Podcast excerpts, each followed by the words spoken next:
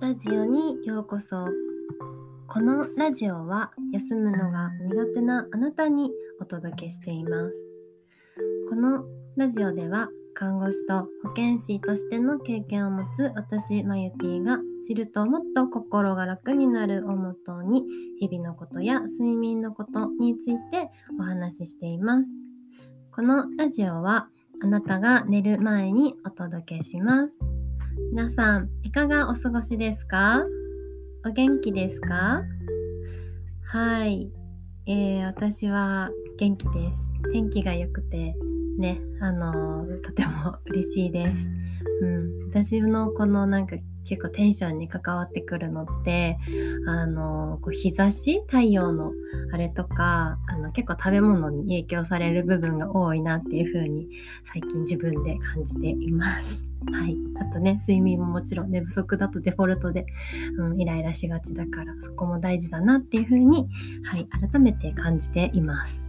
はい。今日はですね、あの、よく寝るために避けたいこと。やった方がいいことじゃなくって、あの、これはやらない方がいいよっていう話をちょっとしたいなっていうふうに思います。うん。ちなみにね、6個紹介します。そう。なのでね、どれかね、もし自分でやってるなっていうのがあったら、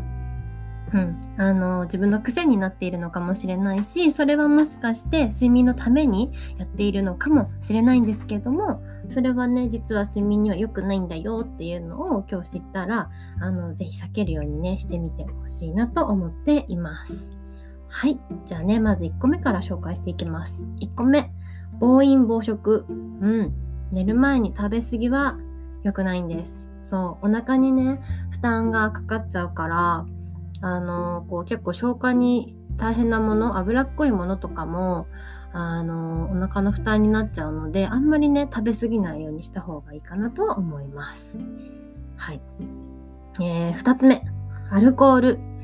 アルコールね、あの、やっぱ夜飲まれる人も多いかなと思うんですけれども、あの、アルコール飲んだら気持ちよく寝れるっていう風に感覚がね、ある方もいらっしゃるかもしれないんですけど、アルコールは、あの、まあ、寝つきはね、確かによくあの感じられるかもしれないんですけどこう睡眠自体は浅くなってしまうんですね。そうなのであんまりこう深い睡眠になれないから寝たとしても浅くって質の良くない睡眠になってしまいます。そうなのでお酒を飲む際にはお水も一緒に、まあ、同量ぐらい飲んでもらってアルコールがあんまり体の中にたまらないようにしてもらった方がいいです。うん、できればねあのこれも3時間前ぐらいまでに飲み終わる？っていうかあの飲むようにしてもらった方がいいかなと思います。あんまり寝る直前にね飲んでしまうとあの睡眠の質がすごく落ちてしまいます。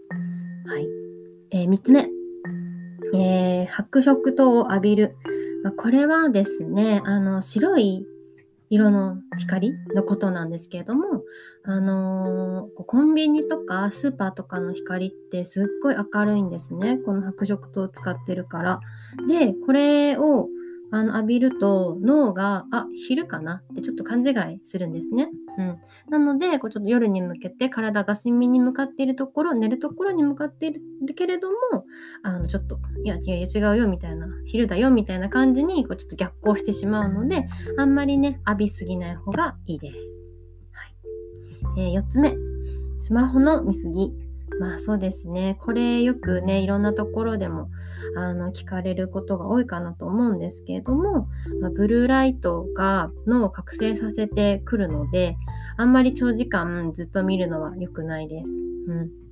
ね、工夫としては、あのブルーライトをこう削減してくれるようなあのメガネとかそういうカバーを使ってみたりとか、あんまりこう近くで見すぎないとか、あの時間はね、短めにするっていう風にしてもらえたらいいかなと思います。うん、やっぱり100%使うなっていうのは難しい人も多いんじゃないかなと思うので、なるべく避けるとか、あの寝る30分前はちょっとやめてみるっていうのをしてもらいたいなと思います。うん、30分前ちょっとやっぱ自分は無理っていう人は時間は15分前とか時間ねまず短めで始めてみるといいかなと思います。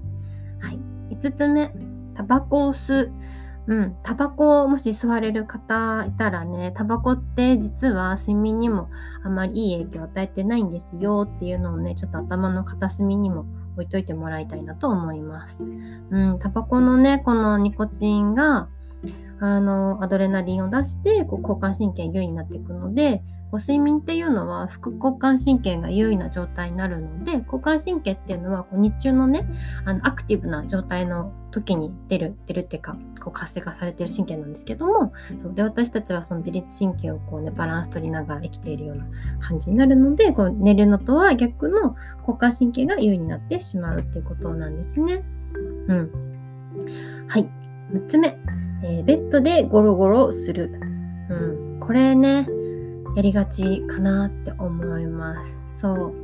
あのー、これをやるとなんでいけないかっていうと、あの、ベッドは寝るものっていう風にこう頭が認識しなくなってしまうんですね。うん、なのでなんかこうベッドが寝るもの寝るためのものっていう風な認識じゃなくて、まあ、日常の中にすごく溶け込んでいるものになってしまうとこう睡眠のスイッチが入りにくくなります。うん、なので睡眠のスイッチが入りにくく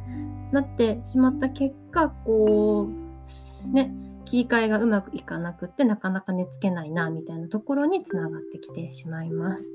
はい、えー、今日はねあの6つ紹介させてもらいました。なんかね今日からでも明日からでもこう自分がねこうちょっと変えられそうな部分があったら是非やってみてもらいたいなと思います。はい。えー、睡眠のね、30分無料相談も受け付けていますので、自分の生活どうかなとか、ちょっと一緒に考えてほしいなっていう方いらっしゃったら、ぜひ、あの、ご連絡ください。はい。えー、それでは、今日も一日お疲れ様でした。また明日お会いしましょう。おやすみなさい。